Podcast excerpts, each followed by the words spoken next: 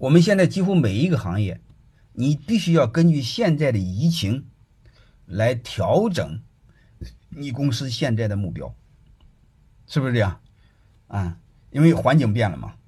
我下面就谈一个问题，就是不管是你目标怎么调整，还是你年初怎么定目标，你会发现它永远有一个零和博弈的逻辑，就是员工想把目标定低。老板想把目标定高，是不是这回事？你会发现背后都是逻辑，啊，都是推理。你不要说网上那些东西一点用没有，啊，包括谁给你们模板那些东西都没有用的。你放心好了，他凭什么会给你模板？他一定有不可告人的目的。所以我们知道这个背后的这个道理就好了，好吧？所以我现在给你们谈一个事儿，怎么定目标，啊。你会发现，就是我们在定目标，这个老板总想往高的定，员工总想往低的定，他为什么不定高呢？嗯，定高他的考核压力大，完不成的话对他吃亏，是不是这么个逻辑？其实你就想解决一个问题，解决一什么问题呢？就是让他定的目标越高，他越赚便宜，不就这么简单吗？所以你会发现，我们这个其实就解决一个逻辑。我上次讲的时候，这个这个专门讲过一个事儿。我们老板必须解决一个问题，就是让每一个人利益和公司的利益是一致的。这个解决不了就很难弄啊！为什么你你想把目标定高，他想不把目标定低呢？就是这个利益不一致嘛。你怎么解决一个一致性呢？我下面再给你讲一个啊，就是对你们管理特好用的。啊，如果管理只有一个法则的话，啊，就是管理当中、经营企业当中，如果只用一个规则的话，啊，我建议你们记住这个规则，啊，叫自然法则，就是竞争。啊，两个人一旦争，两个人一旦都想要，我问你一句话：是目标高的要，还是目标低的得到？一定是目标高的强，能听明白这是吧？啊，就这么简单，一定要竞争。竞争的前提是什么呢？就是你一定要人多，岗位少，就是萝卜多，坑少，是这回事吧？你别给搞颠倒了，你别搞颠倒了，什么人少岗位多，这事就不好弄了。这是你老板在求他，你颠倒过来。我说你们必须设计一个逻辑，让别人求你，你不能倒过来求别人。因为老板本来做企业就不容易，天天做的王八蛋似的。做的和孙子似的，然后你要再过来再求员工，你说你活得窝囊不窝囊，对吧？其实背后就一个逻辑，好吧？呃，绩效和薪酬架构那个太抽象，那个是表层的东西，你先把我给你们说这个东西搞明白，好吧？所以你会发现，如果岗位少，人多，这些人都想要争岗位，因为有了岗位，他才有了工资，才有了对应的收入。是不是这样？如果你没这个岗位，你就没有收入。所以他为了争这个岗位，这个怎么争这个岗位呢？谁的目标高，谁当这个岗位，谁做这个岗位的经理，就这么简单。能听明白了吗？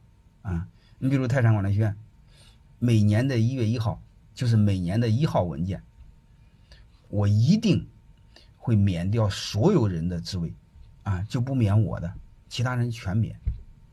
因为我是老板，就这一点好处，不免我自己，啊，免了之后怎么办呢？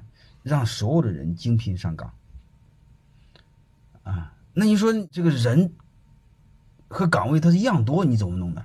不会的，你再加一句话嘛，有两年以上部门的副职可以竞争正职的岗位，是不是这样的？萝卜就多，坑就少了，能听明白这意思吧？其实很简单，你加上后备干部不就行了吗？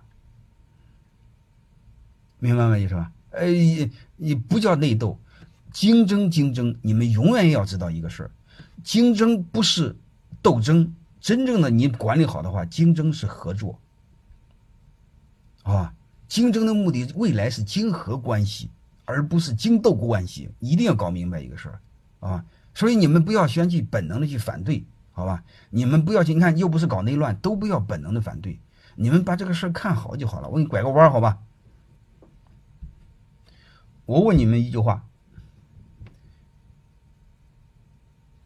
整个自然界，你看看非洲草原上，狮子王是怎么产生的？就俩字儿竞争出来的。竞争出来的最大的好处是什么？谁当狮子王？有能力的当狮子王。为什么让有能力的当狮子王？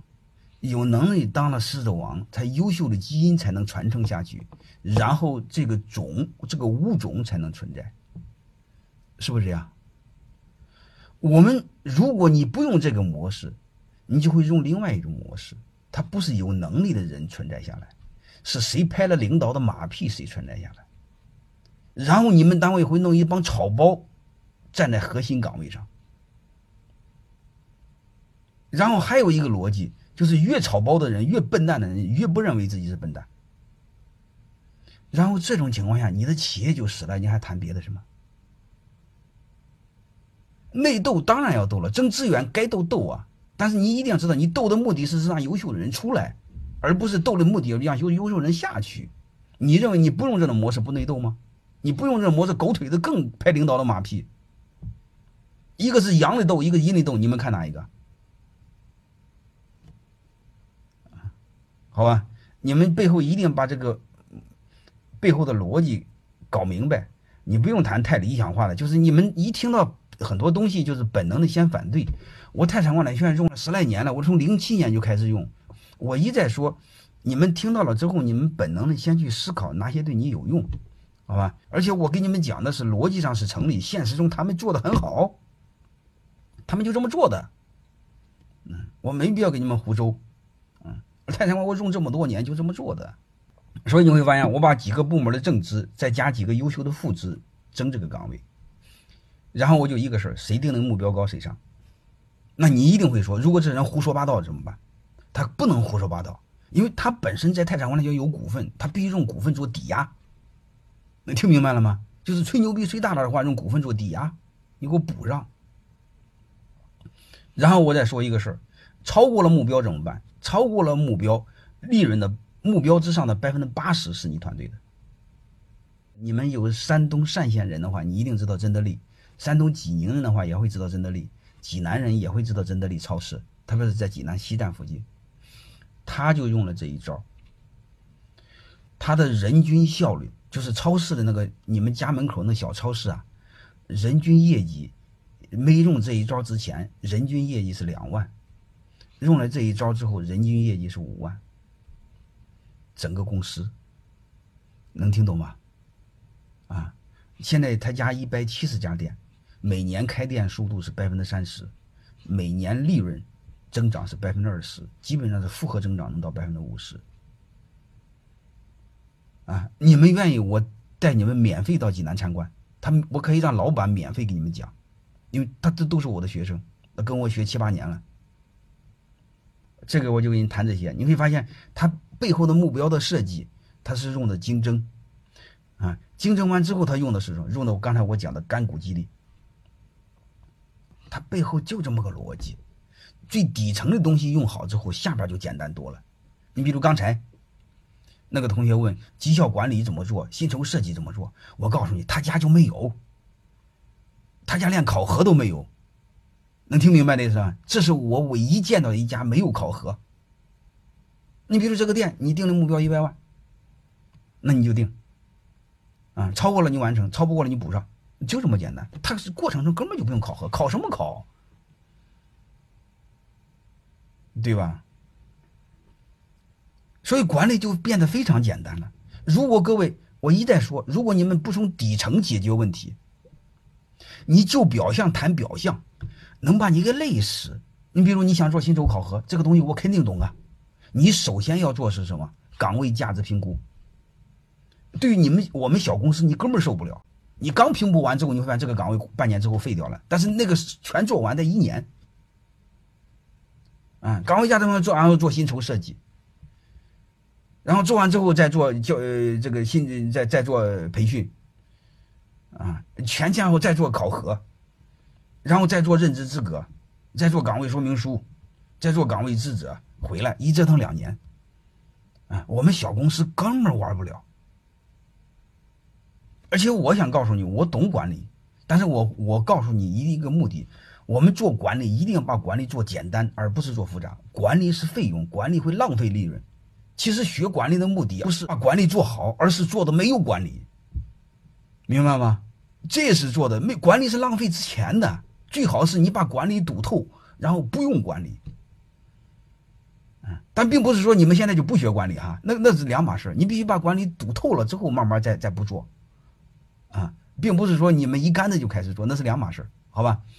呃，呃，小公司和大公司都一样的事儿。泰山管理院也有一百个人哈，我讲的都是小公司，啊，包括那一百家超市，他刚开始来上学的时候，他也五六十家小超市，都是小公司。我基本上不和政府打交道，不和国企打交道，只和民企打交道。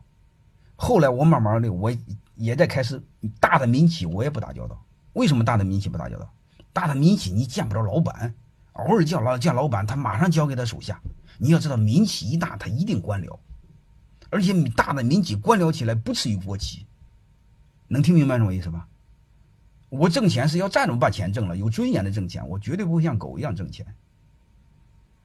所以，我领导泰山养老院只服务中小企业，就一个逻辑，你屌我，我也屌你。啊，所以你们千万别认为我辅导的、我讲的是大企业，呃，都是给大企业用的。谁告诉你给大企业用的？虽然我在辅导大企业，我学生有很多大企业，但是我想告诉你，我更喜欢小企业。